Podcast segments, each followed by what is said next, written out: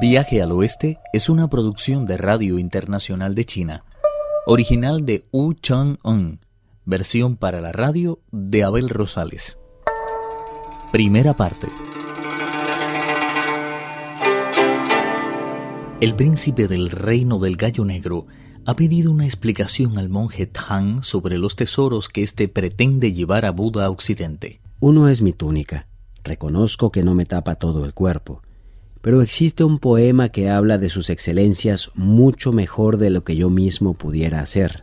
La túnica de Buda solo cubre medio cuerpo, pero esconde lo auténtico y está libre totalmente de las imperfecciones de este mundo de polvo. Incontables son sus hebras e infinitas sus puntadas. No en balde debe su existencia a la fusión de ocho tesoros y nueve perlas con el espíritu primordial. Un grupo de doncellas celestes la confeccionó con indescriptible respeto para que un simple monje pudiera purificar con ella todas sus imperfecciones. Espero que comprenda las razones que me han movido a no saludarle con la consideración que por sus orígenes merece, pero debo decirle que mientras no borre la ignominia de su padre, su vida habrá resultado totalmente en vano. Se ve que posee una mente ágil y una lengua rápida, de todas formas, me gustaría que me aclarara eso de borrar la ignominia de mi padre. Tripitaka dobló las manos a la altura del pecho, se acercó aún más al joven príncipe y preguntó ¿Cuántos favores piensa que recibe un hombre a lo largo de su vida en este mundo? Cuatro. ¿Quiere explicarme cuáles son? Con mucho gusto. La protección que el cielo y la tierra le brindan, la luminosa presencia de la luna y el sol, las molestias que por él se toma su Señor y los sacrificios que por él hacen sus padres. En la vida del hombre no existe en verdad nada comparado con la protección que el cielo y la tierra le brindan, la luminosa presencia de la luna y el sol y las molestias que por él se toma su Señor. Sin embargo, no estoy muy seguro sobre los sacrificios que por él hacen sus padres. ¿Puede explicármelo con más claridad?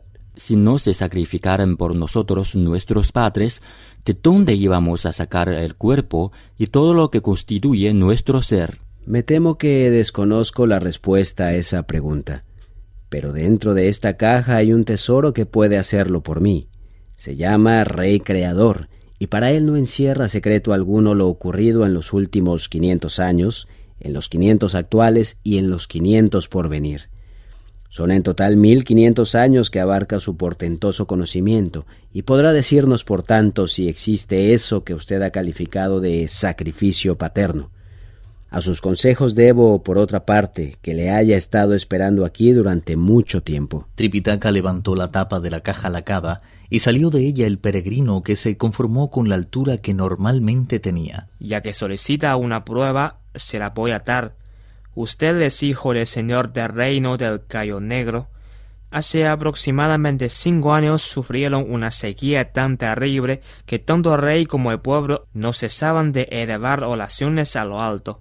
Pero la lluvia continuó sin caer. Cuanto más desesperada parecía la situación, apareció un taoísta que decía por venir de monte Chunnan, poseía extraordinarios poderes y no tardó en provocar la lluvia haciendo que se levantaran los vientos y trajeran las nubes hasta allí.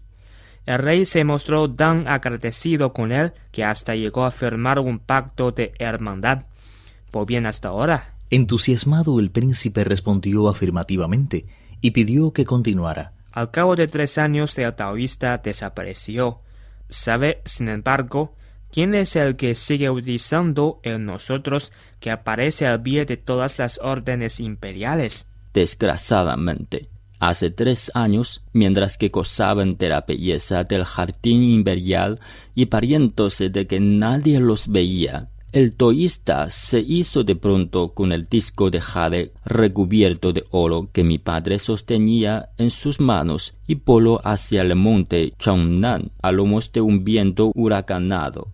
Pese a tanta desconsideración, mi padre no ha dejado ni un solo segundo de echarle de menos, ordenando la inmediata clausura de los jardines imperiales y prohibiendo que nadie entre en ellos. Me extraña, de todas formas, la pregunta que me has hecho. ¿Puedes decirme quién ocupa el trono si no es el hombre que me engendró? El peregrino hizo como si no le hubiera oído y empezó a sonreír. El príncipe repitió la pregunta, pero Ukon no cambió de actitud. Tengo mucho que decirle al respecto, pero me temo que hay mucha gente presente y no me parece prudente hablarle con toda franqueza. El príncipe consideró apropiado su modo de ver las cosas y moviéndose ligeramente las mangas, ordenó a los soldados que se retiraran al patio del monasterio. El salón no tardó en quedar totalmente vacío, con excepción del príncipe, el maestro y el peregrino. El que se marchó a lomos del viento fue su padre. El taoísta que trajo la lluvia es el hombre que ahora se sienta en el trono. ¿Cómo voy a poner en duda que el hombre que ocupa el trono es mi padre? Da gracias al cielo porque soy joven y poseo una paciencia a toda prueba. De lo contrario, serías apresado y terminarías tus días descuartizado. Diciendo esto se alejó con desprecio del peregrino. Imaginaba que no iba a crearnos y así ha sido. Saca el tesoro que cuartas y entrégaselo de una vez. Así podremos continuar nuestro viaje hacia el paraíso occidental. Tripitaka le puso en sus manos la caja lacada. El peregrino sacudió ligeramente el cuerpo y se dirigió después hacia el príncipe. Con inesperado respeto, le hizo entrega del disco de jade blanco. Pero el príncipe pensó que se trataba del taoísta y mandó apresarlos a todos. De inmediato el rey mono se vio obligado a contar toda la verdad al joven. Si ha podido reconocer este disco de jade blanco, no le costará mucho trabajo recordar el cariño de su padre e idear la mejor manera de pencar su muerte. El príncipe se sintió entonces abrumado por la pena y la duda. Al percatarse de ello, el peregrino añadió No hay motivo para tanta indecisión. Lo mejor que puede hacer es regresar a su reino y preguntar a su madre. Ahora mismo voy a preguntárselo. Montó a toda prisa en el caballo y agarrando el disco de jade blanco, hizo ademán de espolear al animal. El peregrino agarró las bridas y dijo Si regresan con usted todos esos hombres, por fuerza habrá alguno que abre demasiado. Si lo hace, me resultará extremadamente difícil salir después airoso del lance. Le aconsejo, por tanto, que pueda solo. No use la puerta principal, la del sol, para entrar en el palacio, sino la de atrás, la de los criados. Cuando se entreviste con su madre, no abre alto ni de una forma exaltada. Es probable que ese monstruo pueda oír hasta los susurros y si se entera de lo que hablan, sus vidas correrán un grave peligro. El príncipe aceptó las sugerencias, salió al patio y ordenó a los oficiales acampar allí con una justificada razón. Tengo algo urgente que resolver.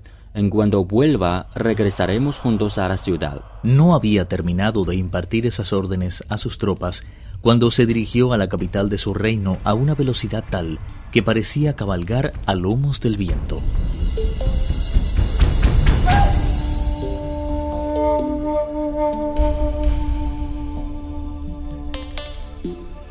Por el momento desconocemos qué clase de conversación mantuvo con su madre.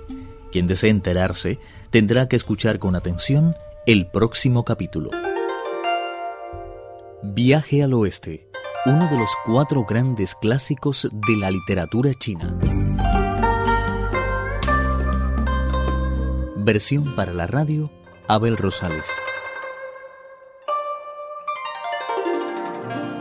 Actuaron en este capítulo Pedro Wang, Juan Carlos Zamora y Guillermo Lee. Esta es una realización de Abel Rosales, quien les habla, para Radio Internacional de China.